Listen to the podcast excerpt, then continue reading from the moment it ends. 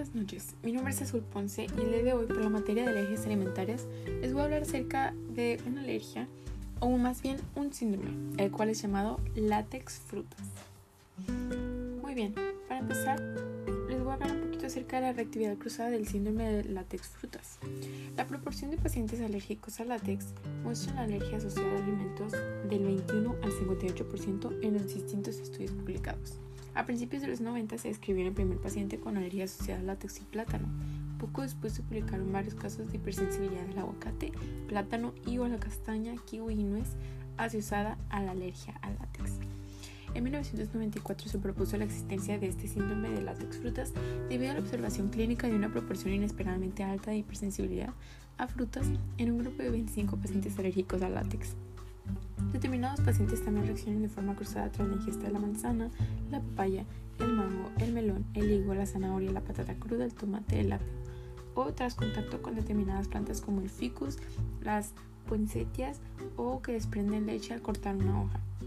Algunos de los nutrientes importantes que contienen el mango y la papaya, que son los específicos en el caso, es vitaminas como la A, la tiamina que es la B1, la riboflavina que es la B2, la niacina que es la B3, el ácido fólico que es el B9, la vitamina C, D, E. Algunos minerales como el calcio, hierro, magnesio, potasio, sodio, fósforo, zinc y yodo, y antioxidantes como flavonoides y pigmentos como los betacarotenos.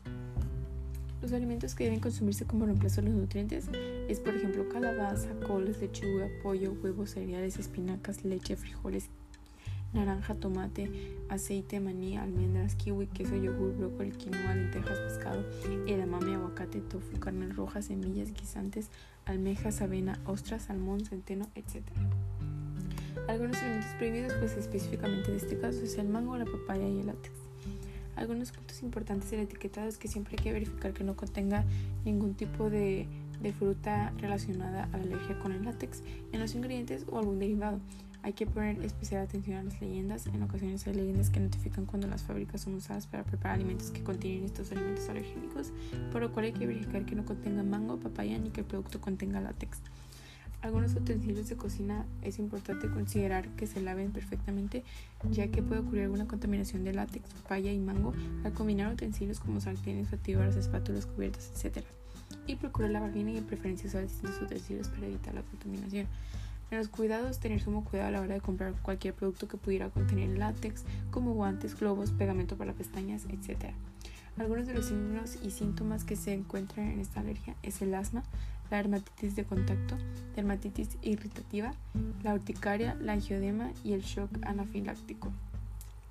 Las recomendaciones en caso de intoxicación es elaborar un plan de acción con el médico a modo de emergencia en caso de intoxicación por papaya, látex o plátano, tener cerca de los medicamentos contra la alergia que el doctor te recete, como el antihistamínico, la epinefrina inyectable, etc. Cambiar la inyección a la hora de caducar, tener inyección de repuesto, aprender a autoinyectarse, acudir inmediatamente a urgencias, etc.